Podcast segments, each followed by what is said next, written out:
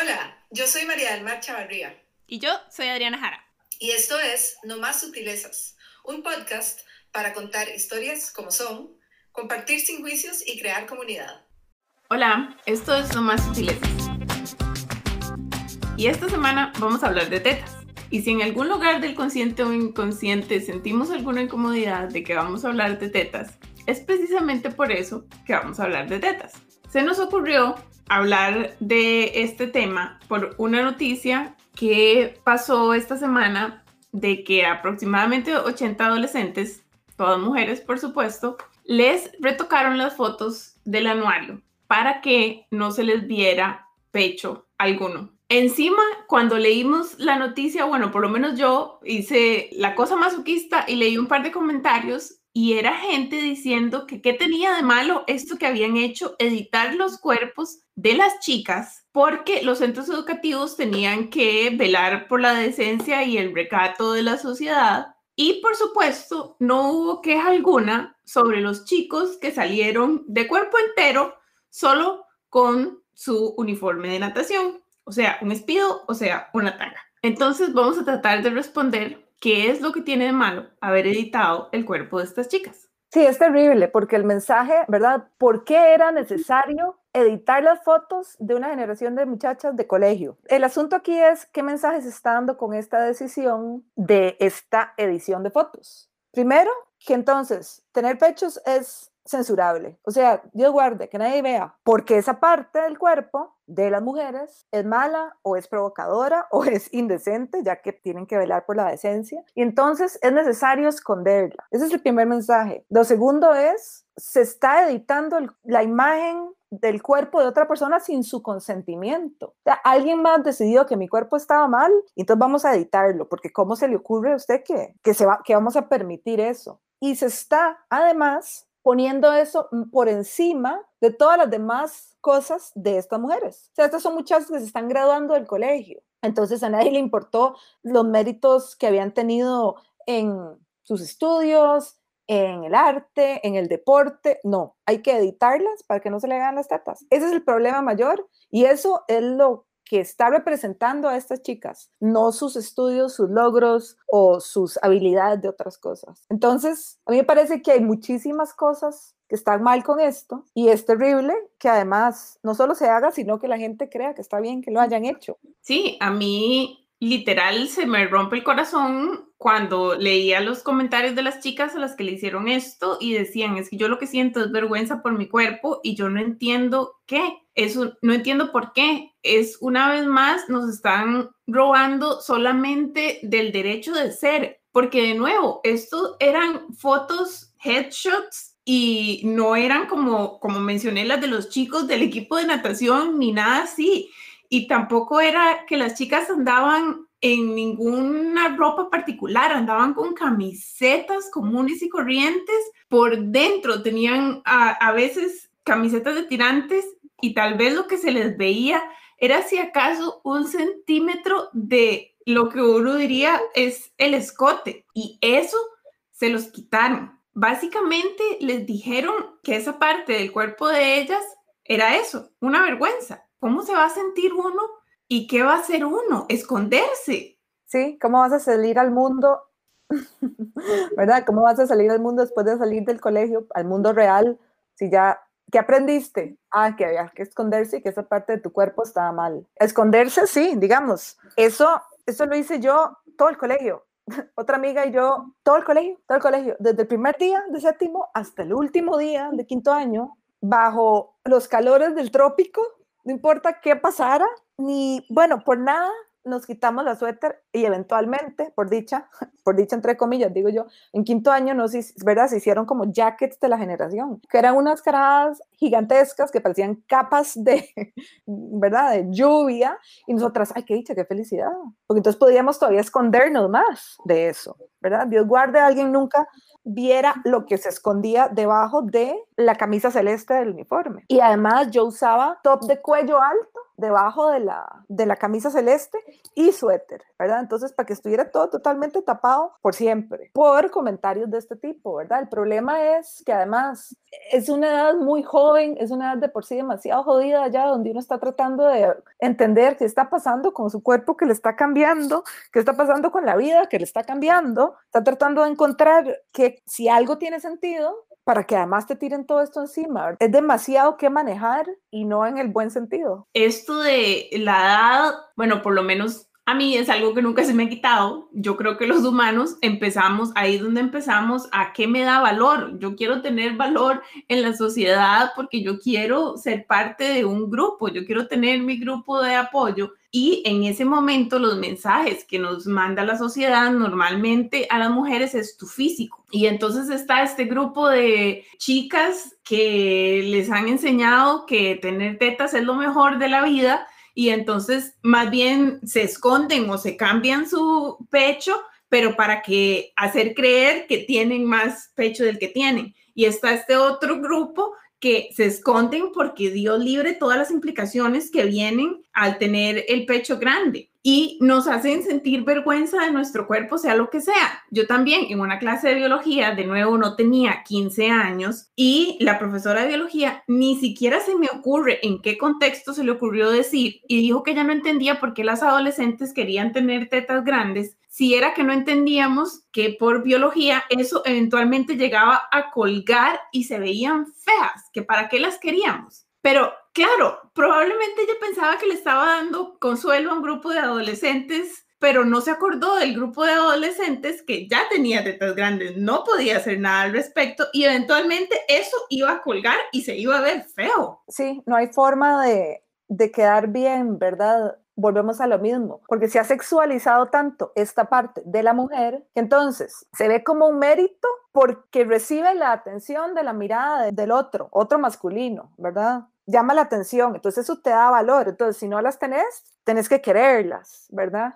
Es lo que yo te decía el otro día vacilando del dicho este de que un par de tetas jala más que una yunta bueyes, o que 100 carretas, o depende de la variación del dicho. Pero entonces, ¿verdad? Usted téngalo, porque eso ¿verdad? Eso, eso le, da, le da puntos. Pero cuando usted las tiene, porque, o sea, porque las tiene, yo, ay, madre, yo no las pedí, las tengo. Entonces eso es lo único a lo que se le reduce. Ya no importa nada más, no importa el talento, el cerebro, lo que pensés, lo que no pensés. Al final es nada más eso, tu cuerpo al servicio de la opinión pública. Alguien, todo el mundo tiene derecho a decir, a opinar, si le parece, si no le parece, si se ve bien, si se ve vulgar, o como en este ejemplo con el que empezamos, ¿verdad? Si es editable. Siempre estamos perdiendo independientemente de si tenemos mucho o no tenemos, porque es el cuerpo como objeto para el servicio de los demás, no como en lo que estamos experimentando la vida. Sí, y es tan frustrante no tener control sobre esto y de verdad yo no, yo no tengo ni idea de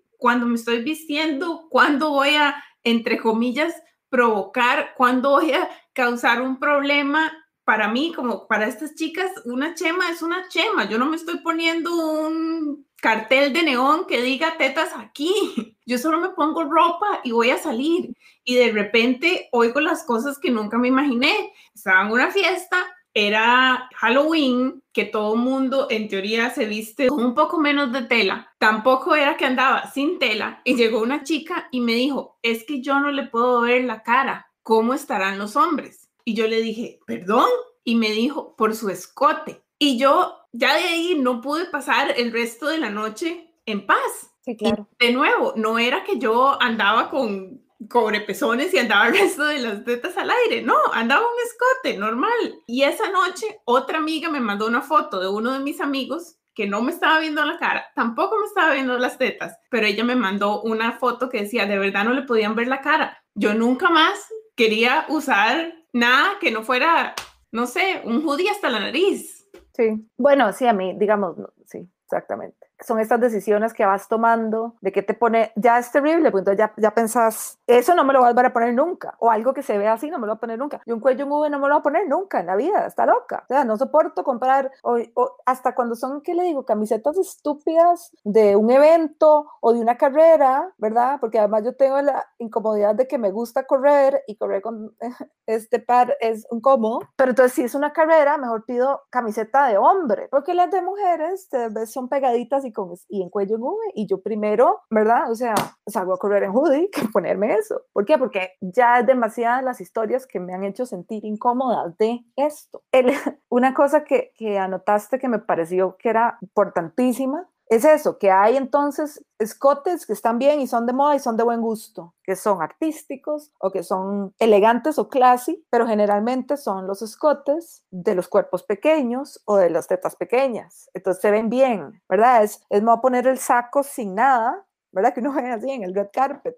Me voy a poner el saco sin nada, sin sostén, sin camiseta, nada más, y que se vean, o sea, súper bonito para las que no tienen nada o al revés, ¿verdad? Si se ve un escote, pero tiene que ser solo de cierto tamaño y también solo a cierta edad, y por supuesto, pero es generalmente los cuerpos más pequeños los en los cuales esto se favorece. Incluso, digamos, en las plataformas estas que ahora se están usando tanto como TikTok, una chica de un cuerpo más pequeño puede salir en bikini o escotada y eso gana fans. Si la chica tiene un cuerpo más grande, inmediatamente se censura como pornográfico y le quitan incluso su account porque es demasiado lo que está mostrando. Cuando posiblemente está mostrando, digo, la misma, las dos están en vestido de baño o las dos están en top de ejercicio, pero la que tiene el busto más grande es censurada como vulgar y la que no es nada más chica y, y objetivos de cuerpo, ¿verdad? Hashtag body goals. Entonces es muy jodido eso, que, ¿verdad? ¿Cuáles tipos volvemos a lo mismo, cuáles tipos de cuerpo están bien y cuáles no. Y es gente externa que está censurando y diciendo, ah, este sí, este está bien, este es aceptable, este nos gusta a los otros, entonces este sí,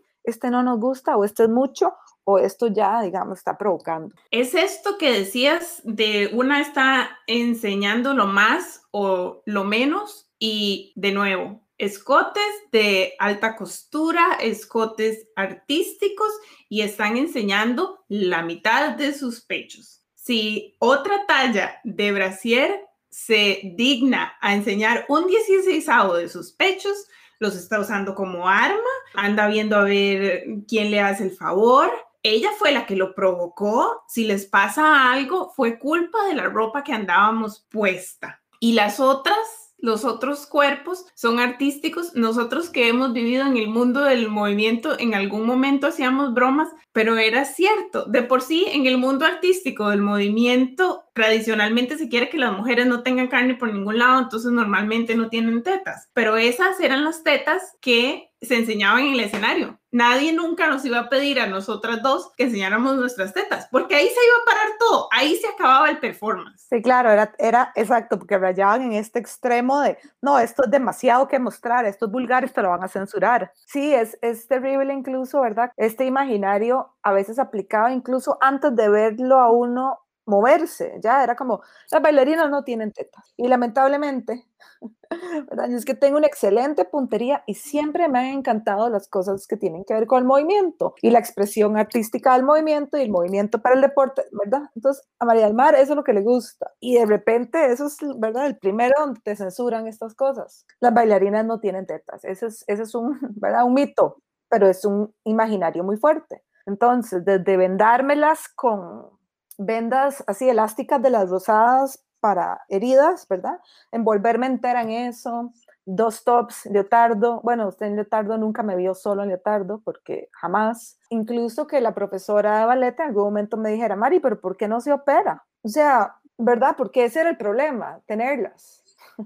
Eventualmente esta misma profesora se puso, pero ella ya había, digamos, entre comillas, vivido su carrera artística, entonces ya podía alterar su físico de esa forma. Pero yo que estaba tratando de tener esta experiencia artística profesional en la danza, eran un impedimento, era un problema, para el vestuario. Ay, es que todas queremos ponernos esto. Y a mí me daba horror, siempre, horror, cuando iban a elegir el tipo de vestuario, porque siempre yo sentía, ay, ¿verdad? Es que van, quieren salir todas seguro con el pecho pelado, o quieren salir usando apenas como una bendita de, de, top strapless. Yo no puedo bailar con eso. Primero porque primer movimiento se me va a zafar, se me van a salir, voy a estar incómoda, voy a estar tan incómoda que entonces no voy a poder bailar porque estoy pensando en incómoda que voy a estar. Entonces siempre era un problema.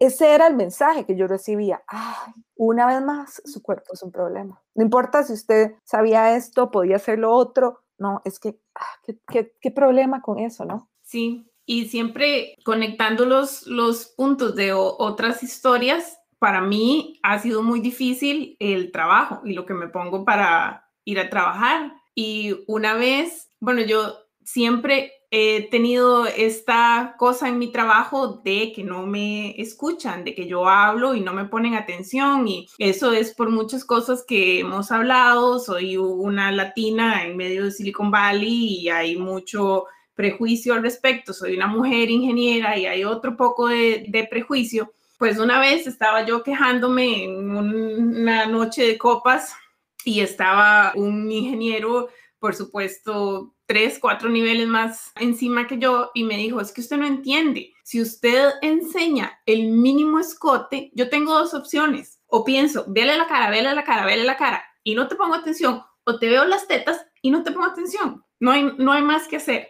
¿Cómo voy yo a crecer en mi trabajo si esas son las dos opciones que este individuo me da? Y además tiene el descaro de decírtelo. Claro, ya dije, era una noche de copas. Pero normal, es, es, aún peor porque normalmente todos lo negarían, nadie me lo diría. Aquí el individuo fue sincero, pero es un problema que está ahí, con el que yo tengo que lidiar. Y entonces todos los días yo, en vez de poder estar pensando en la agenda para la reunión de las nueve, yo tengo que ver, ah, se me van a ver las tetas. No, va, abrigo encima, algo más encima, cámbiese igual he aprendido a qué ponerme y qué no ponerme para que se, ¿verdad? Siempre para que se disimulen, que el top o el brasier sea reductor, que todo sea flojo, ¿verdad? O sea, uno aprende a esconderse por supervivencia, precisamente, para que nadie se dé cuenta, para que entonces cuando llegas a la reunión la gente sepa, ah, bueno, ahí viene esta madre que tenía este proyecto o esta que, ¿verdad? Si levanta la mano, le ponemos atención porque quiere opinar o porque quiere preguntar por otras cosas. Y es terrible ¿verdad?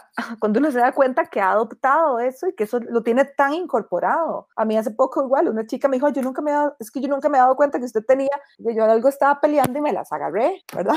Entonces yo nunca me he dado cuenta que usted tenía, le digo, es que soy muy buena camuflándomelas, ¿verdad? También he tenido situaciones donde alguien alguna vez se, le, se atrevió a reclamarme, alguien con, Michael, que yo salí un par de veces o más de un par de veces, y me reclamó que porque yo siempre usaba ropa floja. Primero, es, o sea, eso es todo un issue además de porque usted está opinando lo que yo me pongo, pero me reclamó porque yo siempre usaba ropa floja. Y yo, dime, o sea, no sé, así es como me siento cómoda, pero, pero te pones a pensar un montón de cosas, ¿por qué, verdad? Yo, esta historia de que en el colegio no me quita la suéter nunca, bueno, primero era eso, para que nadie viera, porque eventualmente en alguna fiesta, cuando las vieron, ¿verdad? Igual, y, y, y andaba como un cuello tortuga, pero no era flojo. Y se vieron y después, ¿verdad? O sea, historia larga, hecha corta, les pusieron nombre. Entonces yo iba por los pasillos y mis compañeros de noveno me decían, ¿cómo están tal y tal? Nunca más. O sea, forever. Entonces, ¿cómo? Sí, son estrategias para, para navegar el mundo. Y es eso, es todos los días, entonces, antes de salir, antes de conectarte a una reunión, antes de salir a correr, antes de ir a montarse al bus, tenés que solucionar todos estos problemas posibles antes, que te están quitando un montón de energía que nada más ir a la reunión o ir a lo que vas. Es, uy, tengo que ponerme esto, pero me voy en transporte público, entonces tengo que cuidarte para no sentirme, para que no me acosen. Tengo una reunión, pero entonces tengo que pensar qué me pongo para verme para, para, que no se vea que no soy profesional. Tengo que, ¿verdad? Y ya, solo antes de empezar el día, ¿cuántos escenarios has tenido que solucionar antes de ni siquiera empezar el día? Todo esto del el poder mental, que lo que uno usa supone, pero es que desde decir, ay, ¿qué importa lo que diga la gente? Importa lo que diga la gente porque uno quiere ser parte del grupo. Y son estas consecuencias de la cara con la que esta madre llegó a decirme, es que yo no le puedo ver la cara O otra vez que andaba con un vestido y me acomodé el vestido y aparentemente de nuevo el escote incómodo y me dijeron, sí, guárdese sus chicas porque nadie las quiere ver. Mis chicas son parte de mí, nadie me quiere ver a mí. Ya empezando por ahí, no ser parte del grupo es dolorosísimo. Y tener estas interacciones en las que uno es un problema por su cuerpo es dolorosísimo. Pero además, las consecuencias extremas pues son de violencia, violaciones y hasta morirse. Y yo por lo menos no puedo no pensar en eso. Y entonces la falta de poder, la falta de agencia de hacer nada ante estas cosas, porque uno no sabe lo que la otra persona va a pensar, lo que la otra persona está viendo. Me hizo mucha gracia el otro día que salí con una chema blanca totalmente cuadrada y floja, que a mí no me gusta, pero ese día fue lo que tenía a mano y me dice, Nacho, es que te ves muy sexy en eso. Y yo, ¿qué? me dice, claro, porque se te ve eh, la, la, la, forma de tu cuerpo y entonces te ves muy sexy, vas a salir así. Y yo, nunca me hubiera pasado por aquí. Entonces es eso, es esa frustración de yo ni siquiera sé cuándo me voy a ver demasiado sexy, cuándo me voy a ver provocadora, cuándo me lo voy a andar buscando. Sí, bueno, es la historia, ¿verdad? Famosa igual que tengo yo, digo famosa porque cada vez que puedo la cuento, de que yo trabajaba con uno de los equipos de fútbol de Costa Rica mm, en algún momento y en el mismo uniforme que me dio la institución, que era el mismo que usaban los demás entrenadores, hombres y todos los chiquitos de la academia de divisiones menores, era el mismo. Para los chiquitos era normal que la profe anduviera vestida igual que el resto del equipo pero en algún momento me llamaron la atención porque yo me veía muy provocativa en el uniforme. ¿Para, ¿Para quién? Yo estaba trabajando con chiquitos de 11 años y su familia. El resto del equipo de profesores tenía el mismo uniforme, pero en mí era un problema porque yo andaba provocando. Así me dijeron, si usted anda provocando. Y yo, ¿a, a quién? ¿A los chiquitos? ¿O, ¿O a quién? Porque no, ¿verdad? No. Y bueno, eventualmente eso fue todo un pleito, pero que terminó con que yo me fuera a la institución, ¿verdad? Pero es, es terrible porque, como decís, es, se vuelve sumamente violento y es este asunto otra vez de, ah, pero es que usted se lo andaba buscando, que es el mismo discurso que se repite en las situaciones de violencia física, de violencia sexual, de todo esto. Ah, ¿Usted está segura? ¿Está segura? ¿Está segura que no se lo buscó? Cuando socialmente se está sexualizando el cuerpo de la mujer, estas partes, y todo el mundo parece que tiene derecho, primero, a opinar, a juzgar y hacer sobre mi cuerpo más que lo que tengo yo. Entonces, por eso es que es esto tan serio, exactamente, no es ahí, quéjese aquí, no, es que es tiene consecuencias muy serias tener esta mentalidad y esta visión de, de, lo que hacen los cuerpos de las mujeres sobre otros. O sea, por favor. Sí, y la, la solución de la sociedad es educarnos a nosotros para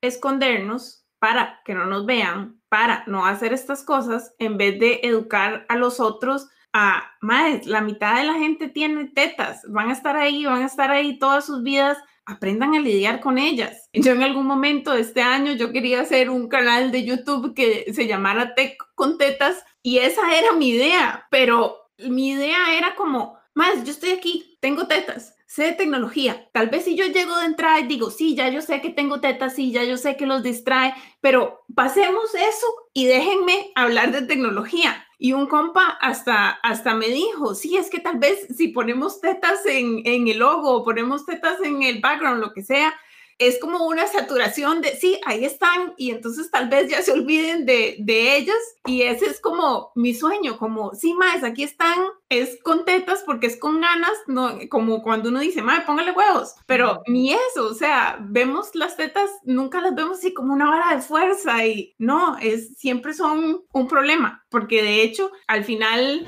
bueno, por muchos motivos no terminé empezando el canal y menos llamándole así, porque también salieron mujeres diciéndome, pero es que ¿cómo va a reducir a las mujeres a que tengan tetas? ¿Por qué las mujeres tienen que tener tetas? Y yo es como, di, es que a eso me han reducido todo el tiempo, yo más bien lo que quiero es que no pase más, yo quiero que ya estén ahí y nos sigamos adelante sin que sea tanto lío. Sí, supéralo, aquí están y ya, las vio, ok, ya ahora que las vio, sigamos adelante. Pero exactamente, es que esa historia, además, o sea, entonces además vos estás reduciendo a las mujeres a eso, es tu culpa otra vez, no es socialmente, no es que a los 13, 14, 15 años ya te las están editando. No es que todo el mundo te lo ha dicho en la calle, gente que conoces, gente que no conoces. No es, o sea, no, ahora, ahora sos vos la que vas a reducir a las mujeres a eso. Es terrible, es agotador. Y eso pasa ¿verdad? Esta, esta gana de juzgar y de opinar a todos los niveles, ¿verdad? Yo también había puesto un ejemplo, me llamó mucho la atención, ¿verdad? Porque nos pasa a nosotras las